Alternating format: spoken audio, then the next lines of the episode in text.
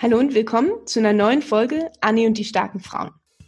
Heute mit Werbung in eigener Sache vorab. Es gibt nämlich einen neuen Newsletter auf meiner Website, in dem noch mehr Finanztipps drinne stehen, als die, die ihr ohnehin schon auf meiner Website lesen könnt. Und da gibt's auch natürlich ein paar Einblicke in meine privaten Finanzen. Ich kriege immer wieder Fragen dazu und ähm, für meine Newsletter-Abonnenten ähm, schreibe ich da auch ein bisschen mehr. Ihr könnt euch anmelden. Link ist direkt unten in den Show Notes. Und jetzt geht's auch schon los. Heute mit dem Richie von der Börse Stuttgart. Wir haben uns unterhalten über Kryptowährungen. Wie funktioniert das überhaupt? Was ist die Blockchain? Ähm, wie funktioniert so ein Wallet? Wie kauft man Bitcoin? Was gibt es eigentlich für verschiedene Coins da draußen? Wie kann man damit Geld verdienen? Und so weiter. Das war so spannend, dass wir gleich ein zweites Interview angeschlossen haben. Also es wird auch noch ein zweites Video folgen in der nächsten Zeit, nämlich wie du die Grundlagenkenntnisse, die dir jetzt hier in dem Video lernst, auch später direkt in die Tat umsetzen kannst, nämlich mit der Bison-App.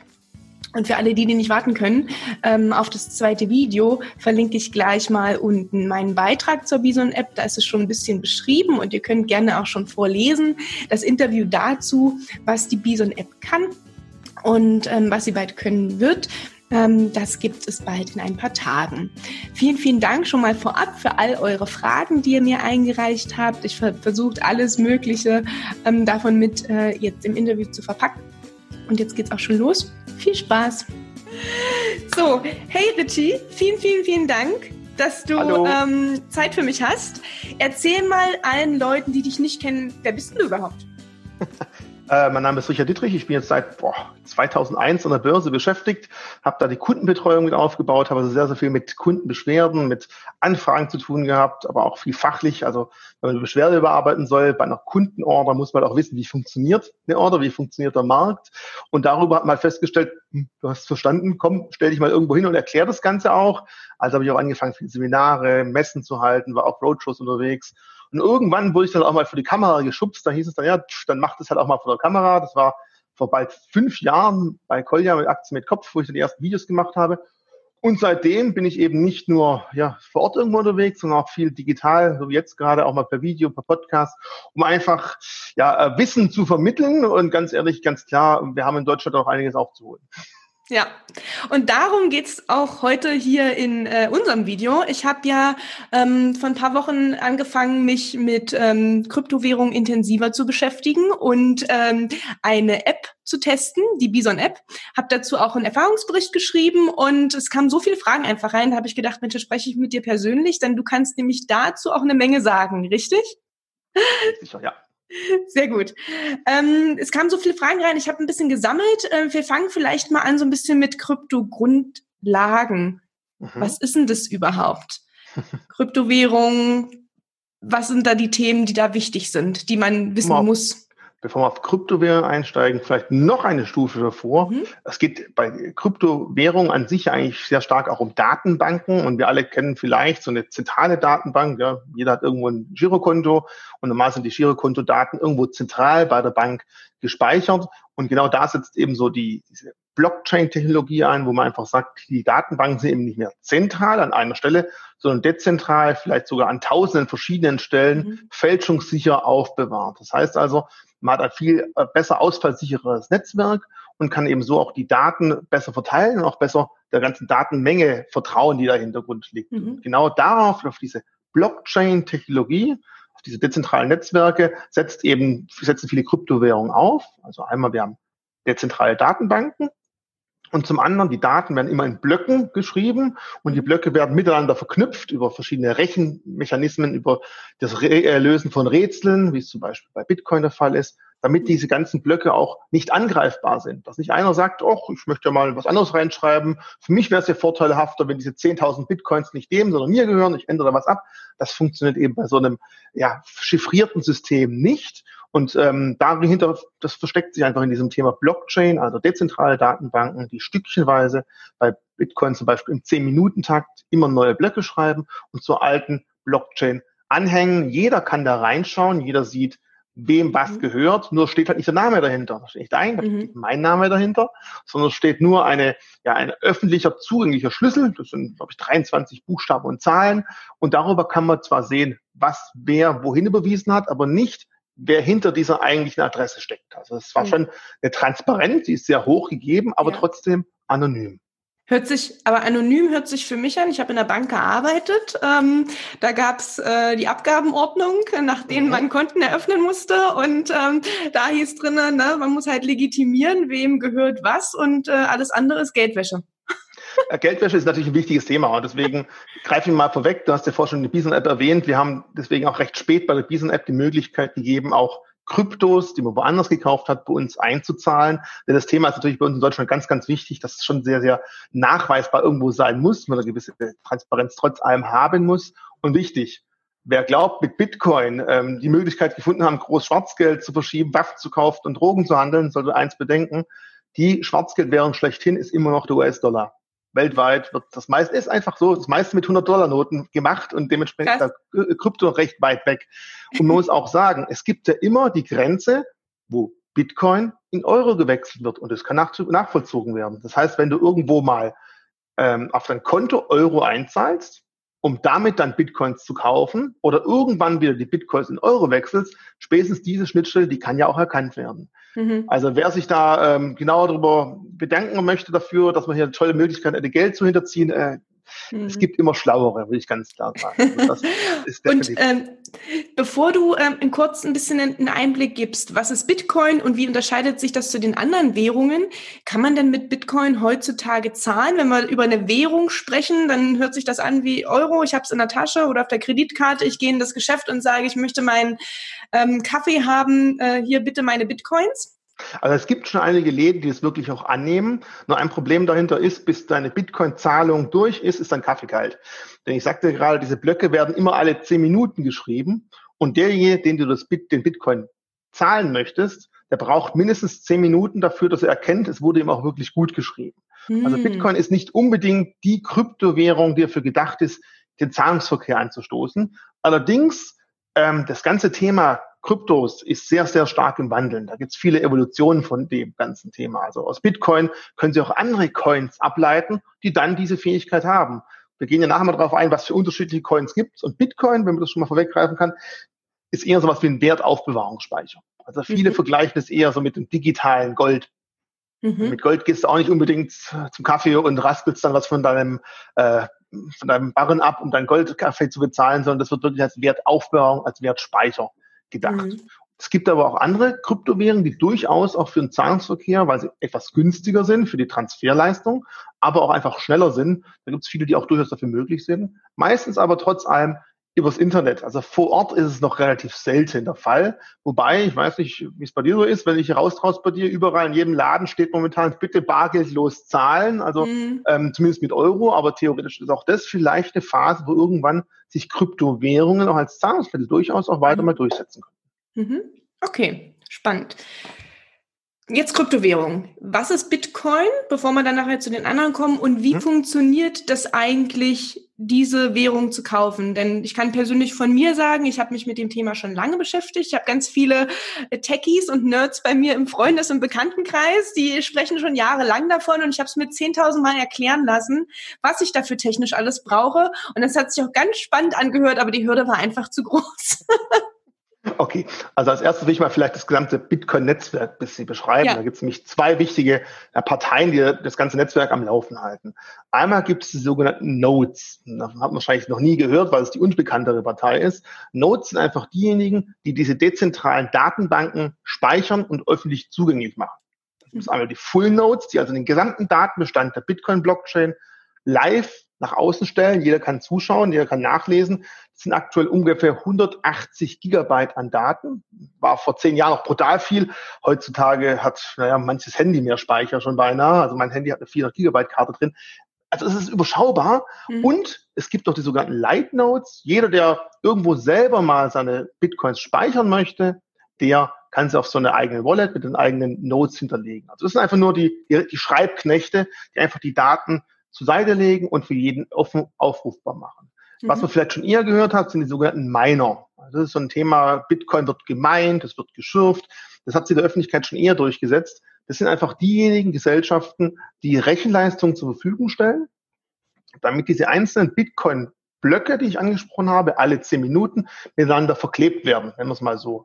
Und wie mhm. funktioniert das? Die haben eine Aufgabe, ein Rechenrätsel zu lösen. Und wer als erstes dieses Rätsel löst, bekommt dafür zweimal was gut geschrieben. Einmal kriegen die einfach aus dem Code heraus aktuell 12,5 Bitcoins gut geschrieben. Mhm. Ganze Menge Geld. Aber Geld. die Wahrscheinlichkeit, dass du sowas auch erhältst, ist recht gering. Du brauchst sehr viel Rechenleistung dafür und ein Manko für Bitcoin auch sehr viel Strom. Und die kriegen zusätzlich noch so eine Art Überweisungsgebühr.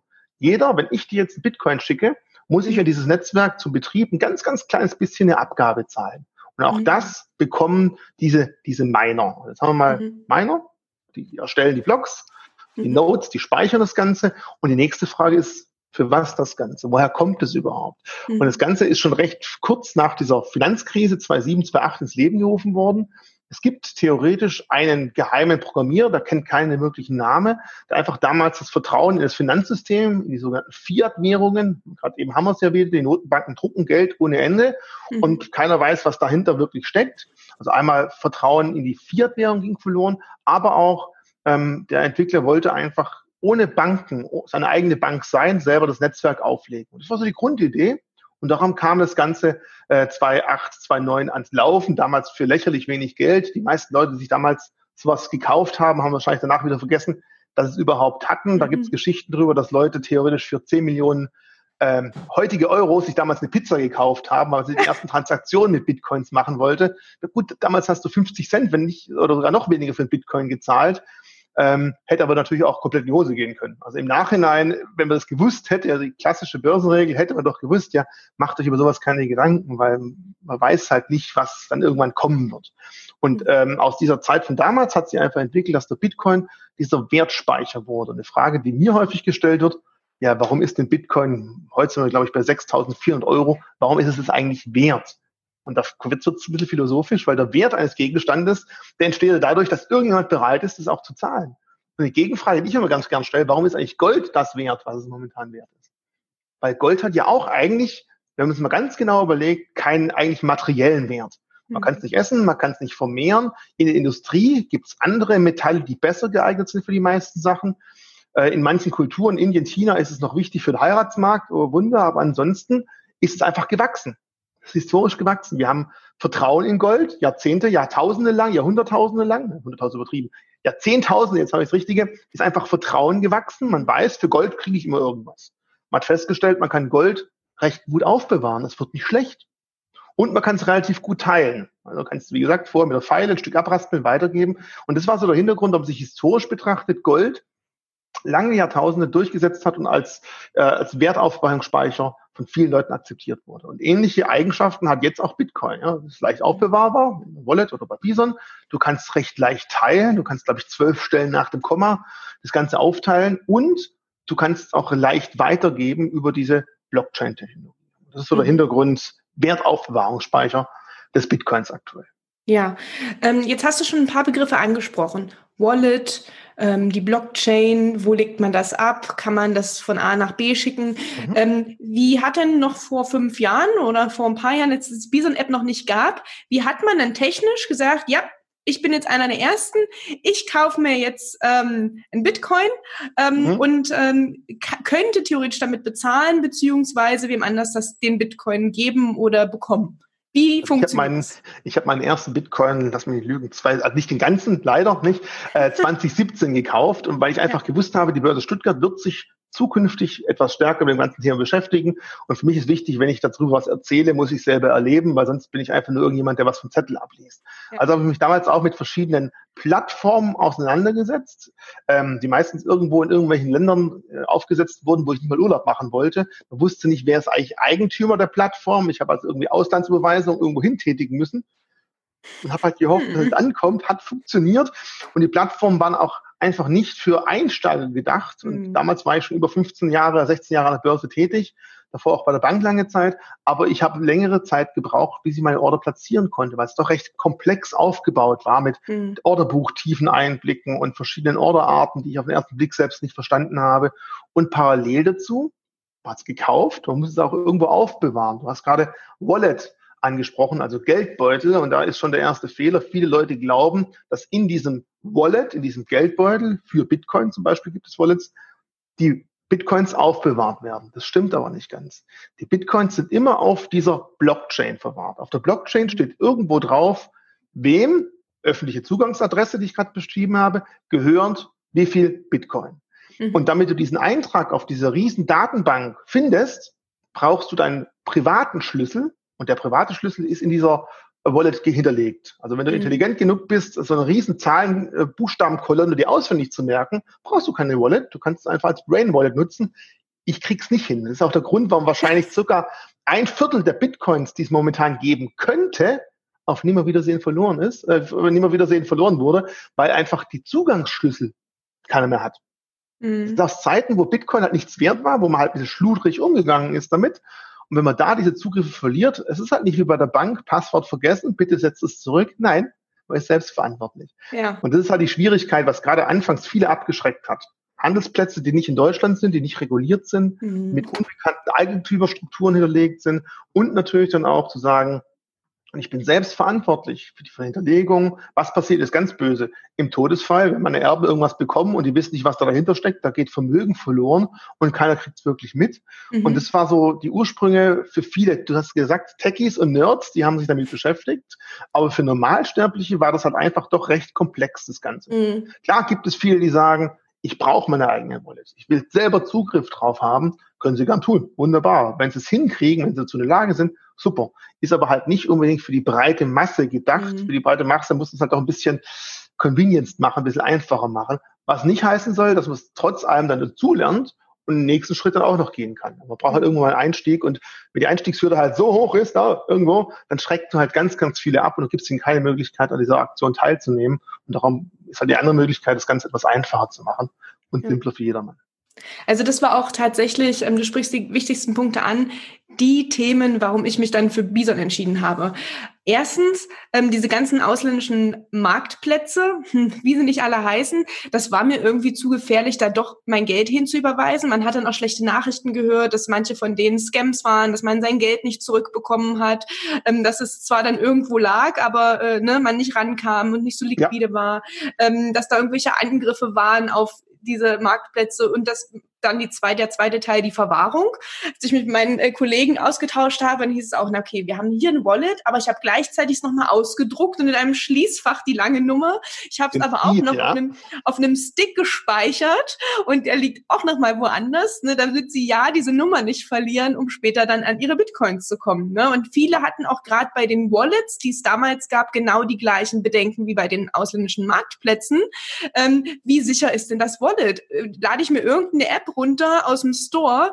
Ganz ehrlich, wir hatten da alles drauf Zugriff, ne? Und ähm, da und dann diese Nummer dazu verwahren, das war mir halt auch nichts, ne? Aber bevor wir zu viel Werbung für Bison machen und da reingehen. Lass uns noch Du hast mal, angefangen damit es gerade. Lass uns noch mal auf die Coins ähm, kommen, ne? So dass wir so das Grundlagenthema rund machen. Und jetzt haben wir ähm, gesagt, okay, wo kommt das her? Blockchain, Kryptowährung, Aufbewahrungsmittel oder Zahlungsmittel.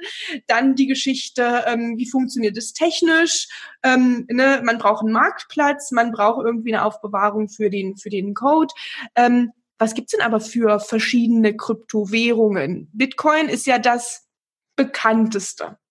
Wir haben 60, 70 Prozent Marktanteil, manchmal sogar noch höher. Also ist die mhm. bekannteste Coin definitiv. Jetzt muss man eins vorwegnehmen. Wir machen nicht alle 2800 Coins durch, oder? Das wird, das wird nee, nee, nee, nee. Lass uns auf Bitcoin beschränken und vielleicht äh, sagst du mir die drei weiteren, die es noch ähm, bei Bison gibt. Und dann ähm, Hätten wir es, glaube äh, ich. Sind wir doch wieder bei Bison-Werbung, aber es ist einfach so, wir haben uns die Coins rausgesucht, die einfach ähm, den größten Marktteil haben, dementsprechend ja. das größte Interesse haben, wo auch am, in Anführungszeichen, sicher, also nicht falsch verstehen, nicht sicher eben, die werden niemals vom Preis stürzen, aber du hast gerade dieses Wort Scam benutzt, die also zumindest eine Anwendung haben, die kein Betrugsfall sind, die es schon seit längerer Zeit gibt, die auch wirklich eine Verwendung haben. Und deswegen haben wir uns neben Bitcoin für Ripple oder XPR entschieden, für Litecoin und für Ethereum. Und gerade mit Ethereum fange ich vielleicht als erstes an. Ethereum wird immer, wenn Bitcoin als Gold bezeichnet wird in der Kryptobranche, wird Ethereum ganz als Silber bezeichnet. Und da sieht man schon, Ethereum hat einen ganz anderen Anwendungszweck als Bitcoin. Bitcoin ist eher so ein bisschen als langsames Zahlungsmittel gedacht. Bitcoin ist als Wertaufbewahrungsspeicher gedacht. Ethereum dagegen ist eher eigentlich äh, dafür gedacht, digitale Verträge abzuschließen. Mhm. Denn bei diesen ähm, Ethereum-Blockchains gibt es die Möglichkeit, sogenannte Smart Contracts, schlaue Verträge damit zu verknüpfen. Mhm. Und man könnte zum Beispiel sagen, Jetzt gehen wir mal ein bisschen in die Zukunft. Ähm, ich hoffe, wir haben nicht so viele Zuschauer und Zuschauerinnen, die sich oder Zuhörer, die sich äh, als Notar beschäftigen, weil sonst kriegen die Angst. Aktuell ist es ja so, um einen Notar-Termin äh, zu kriegen, brauchen wir erstmal Zeit und dann kostet es auch jede Menge Geld, um zum Beispiel ein Grundstück oder eine Immobilie zu übertragen beim Notar. Ähm, es gibt einige Länder, du warst ja vor kurzem auch im Baltikum unterwegs, die haben mhm. ihr, ihre äh, Grundbücher komplett digitalisiert. Und mhm. jetzt in der Zukunft könnte man sagen, ein Kaufvertrag über ein Grundstück kann über so eine Blockchain mit einem Smart Contract abgewickelt werden. Das soll sagen, anstatt ein Notar, der sagt, jawohl, hast du verstanden? Du auch, Geld ist überwiesen, okay, jetzt kann der Übertrag angestoßen werden. Gibt es einen schlauen Vertrag, der feststellt, sobald zum Beispiel ich bin der Verkäufer, du bist die äh, Verkäuferin von dem Grundstück, sobald ich auf deine Wallet einen Betrag X hier überwiesen habe, erkennt es das System und stößt in einer anderen Datenbank den Übertrag an und erst dann kriegst du das Geld gut geschrieben.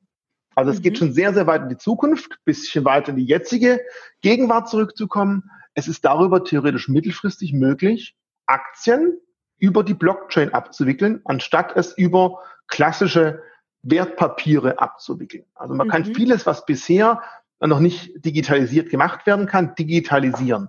Man kann Verträge darüber abschließen. Man kann zum Beispiel seine persönlichen Krankheitsdaten für die Krankenkasse dahinterlegen und nur gegen Hinterlegen eines gewissen Schlüssels einsehen.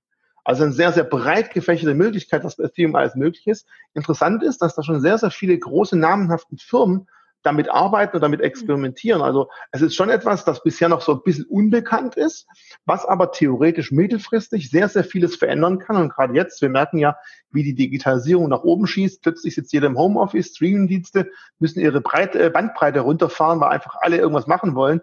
Es kann sein, dass sowas mittelfristig dadurch viel schneller funktioniert, als man es davor noch gedacht hätte dass mhm. vieles digitaler wird und um diese digitale Welt sicherer zu machen, kann man zum Beispiel die Ethereum Blockchain dafür verwenden. Also einfach schlaue Verträge, die auch auf dritte Datenbanken zugreifen können, um Geschäfte abzuwickeln. Oder zum Beispiel äh, Plagiatsvorwürfen vorzugreifen. Es gibt Louis Vuitton, die haben sich Gedanken gemacht, die Echtheit von ihren Taschen in der Blockchain darzustellen. Also auch das, dass du sagst, die Tasche ist da verlernt, funktioniert. Nur wenn du den Code kennst, kannst du nachweisen, es ist eine Originaltasche und keine Plagiatstasche. Also auch das ist schon überlegt. Es geht ganz, ganz weit. Jetzt klingt es vielleicht total abstrus, ähm, aber alle, die jetzt zuschauen oder zuhören, sollen sich einfach im Klaren sein, wir sitzen wirklich momentan am Zeitpunkt, wo wir in den 70er Jahren im Internet waren. Damals gab es da was, wo sich irgendwelche Nerds äh, irgendwelche äh, kurzen Daten hin und her geschickt haben und mhm. keiner hat gedacht, was daraus wird.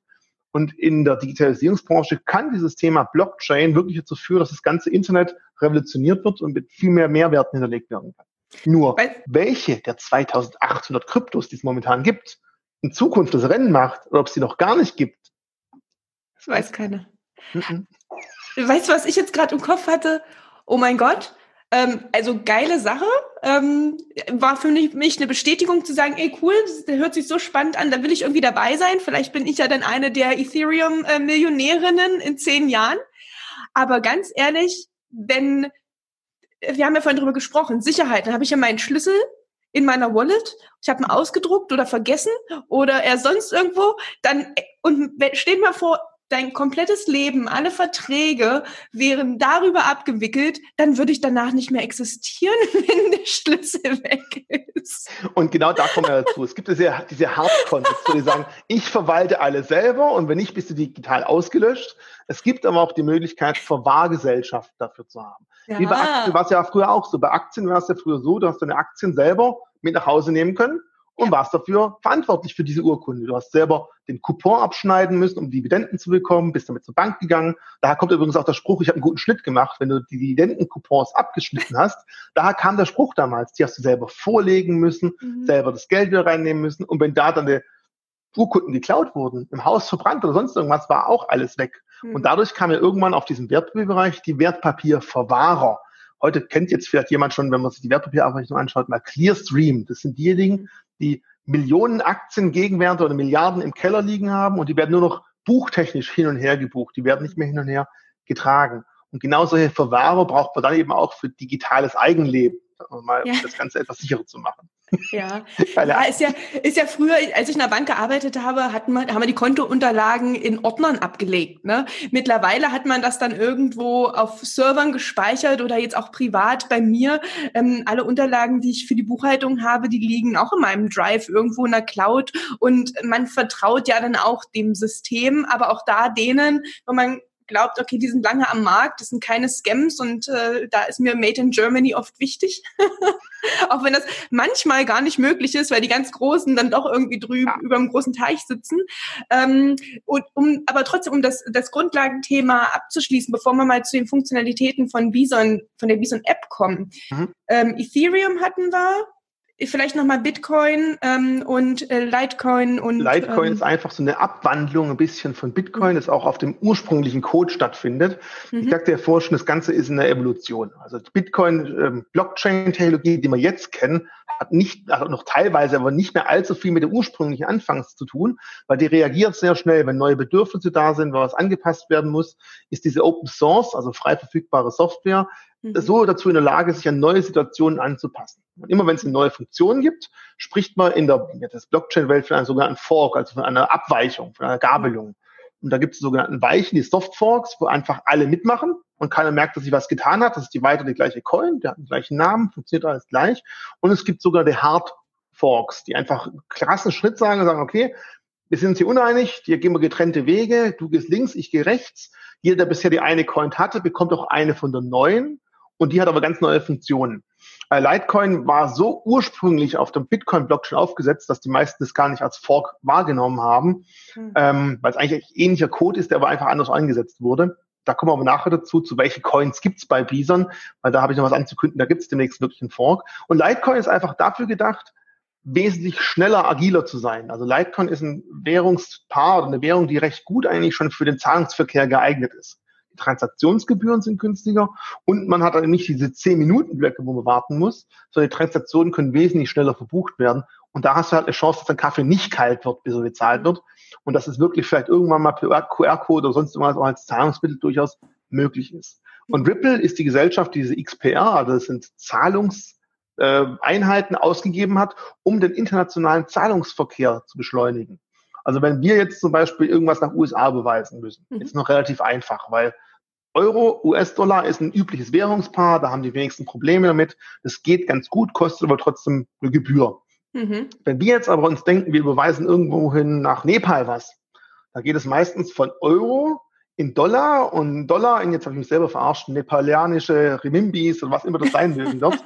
ähm, und damit geht relativ viel Geld für die Transaktion verloren. Und ähm, XPR oder Ripple hat einfach die Idee, diesen internationalen Zahlungsverkehr, Vielleicht kennen die einen oder anderen noch den Begriff Swift, also einfach, das wird häufig dafür benutzt. Mhm. Oder manche benutzen ja auch diesen komischen Western Union Aktionen, die halt sehr, sehr teuer sind. Und um das zu umgehen und ein schnelleres Netzwerk und vor allem günstigeres aufzubauen, gibt es dieses Ripple-Netzwerk. Und die mhm. Bezahlungen da drin laufen mit XPR. Was jetzt auffällt, ich habe jetzt über vier Coins gesprochen und wir haben vier komplett unterschiedliche Anwendungsmöglichkeiten. Und was mir auch ganz wichtig ist, wenn jetzt die Zuschauerinnen und Zuschauer oder Zuhörer sagen oder Zuhörerinnen, jawohl, ich habe es verstanden, die vier sind super, ich fange jetzt an und man kauft irgendeine fünfte, sechste Währung. Bitte jedes Pärchen sich genau anschauen, jede Coin genau anschauen, weil theoretisch kann jeder ein ganz anderes Anwendungsgebiet haben.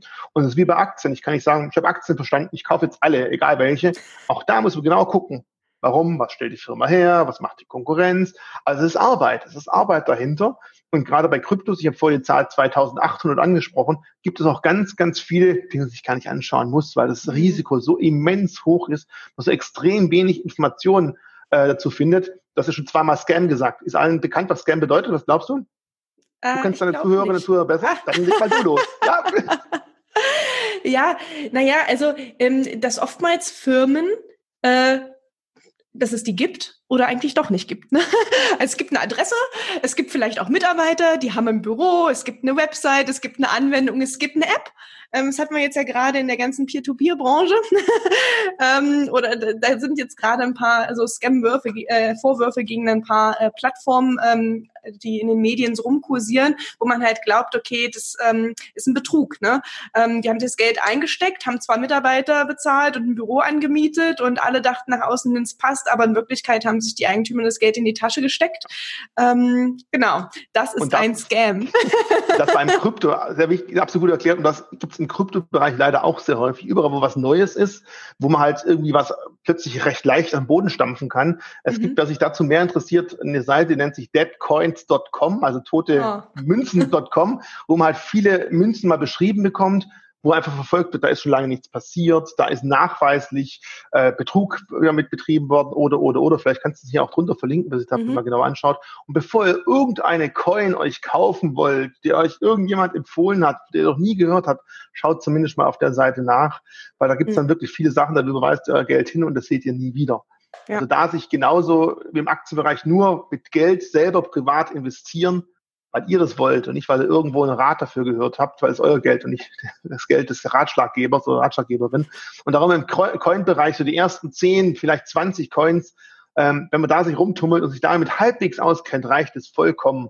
Und die anderen 2780, da fängt man wirklich an, extremst zu spekulieren. Coins selber sind ja spekulativ, aber wenn man noch weiter nach hinten geht, dann wird es noch spekulativer. Und zum Schluss vielleicht, du hast gerade schon gesagt, ich habe jetzt angefangen, ist ja eigentlich voll gut. Was ich immer wieder die Frage gestellt bekomme, ja, ist es eigentlich riskant, was mit Kryptos zu machen? Äh, natürlich ist das riskant. aber man muss auch eins bedenken, ist es riskant, nichts zu machen? Auch das kann riskant sein, weil mhm. wir können ja wirklich davor stehen, dass wir momentan wirklich eine Technologie haben, die unser Arbeitswesen, unsere Welt sehr, sehr stark verändert. Aber trotz allem, äh, jetzt 20, 30 Prozent in Kryptos des Gesamtvermögens investiert, das ist schon ziemlich tapfer. Da muss sich halt jeder eine Prozentzahl ausdenken, wo er sagt, so fünf Prozent, drei Prozent, damit traue ich mich ran. Und wenn es nach oben geht, wenn sich das verzehnfacht, dann spüre ich was davon. Wenn aber das nach unten geht, dann tut es nicht so arg weh. Und ja. ich kann sagen, ich habe Bitcoin mal bei zweieinhalbtausend Euro gekauft, also bei 13.000 Euro, 14.000 Euro waren. Es war ein super Gefühl und danach ist halt wieder ein Boden eingekracht und man hat es mhm. gut ausgehalten, weil man am besten das Geld erstmal sagen kann, ich schreibe es ab. Ja. Ich gehe mal davon aus, ich schreibe es ab, dann fühlt ja. diese Schwankung einfach nicht mehr so schlimm und da hält man es auch besser aus. Weil Schwankungen sind im Vergleich zum Aktienmarkt viel schlimmer. Viel schlimmer, genau. Also ähm, das, das Risikothema, um halt, ohne um das Fass aufzumachen, ist auch eine, eine Sache, ähm, die ich mit meinen Kundinnen immer, auch mit meinen Kunden, ich habe ja auch Kundinnen, die ich coache im Finanzbereich, äh, wieder diskutiere, immer kommt, ah, ich würde jetzt da und da anlegen. Ist das zu riskant? Hm, was ist Risiko? Es ist ein persönliches Empfinden. Ne? Rendite kommt von Risiko, also man äh, muss auf, muss drüber nachdenken, wie liquide soll das Ganze sein? Will ich jederzeit rankommen? Dann muss ich mir überlegen, ähm, wie viel Risiko bin ich denn in der Lage einzugehen? Habe ich dann mhm. genug Rücklagen, mhm. ähm, sodass ich dann nicht ran muss? Oder wie viel will ich eingeben, weil ich ein bestimmtes Ziel habe, was ich erreichen will in einer bestimmten Zeit? Ne? Und das ist, das ist ein ganz, ganz ähm, äh, ein Riesenthema. Was ist Risiko? Ne? Ja. Ähm, und die einen wollen ganz. geht mal zum Sparbuch und da bleibt halt nichts mehr übrig. Ne? Ja, da wird es definitiv mit Sicherheit weniger durch die Inflation. Genau. Ja. ähm, so, Richie, wir machen da einen Cut. Denn ähm, für alle, die ähm, das interessiert hat und jetzt genau was über die Bison-App äh, erfahren wollen, die können einfach im nächsten Video anschalten. Ähm, und ich unterhalten uns jetzt weiter, aber für euch da draußen, ähm, genau, müsst ihr auf das nächste Video warten. Ciao zusammen. Ja, tschüss. So, ich hoffe, euch hat das Interview gefallen mit Richie. Wenn ihr gespannt seid, wie das jetzt mit der Bison-App funktioniert und ähm, was ihr da noch beachten müsst, ähm, welche Feinheiten es da gibt oder ähm, ja, ganz gespannt seid, endlich auch Kryptowährungen zu handeln, dann empfehle ich euch das nächste Video. Das kommt in ein paar Tagen online und wer es nicht abwarten kann, kann gerne schon meinen Beitrag dazu in den Show Notes lesen. Ähm, genau. Ich wünsche mir natürlich auch, dass ihr Spaß dran habt und was lernt. Falls es also offene Fragen gibt oder irgendwas war unklar, kommentiert das gerne unten in den Show Notes und freue mich natürlich auch, wenn ihr meinen Kanal abonniert bei YouTube oder auch den Podcast-Kanal. Also immer drauf los. Ähm, bis dahin wünsche ich euch Leichtigkeit mit euren Finanzen, viel Spaß bei der Geldanlage und beim Ausprobieren neuer Investments. Bis dahin, tschüss.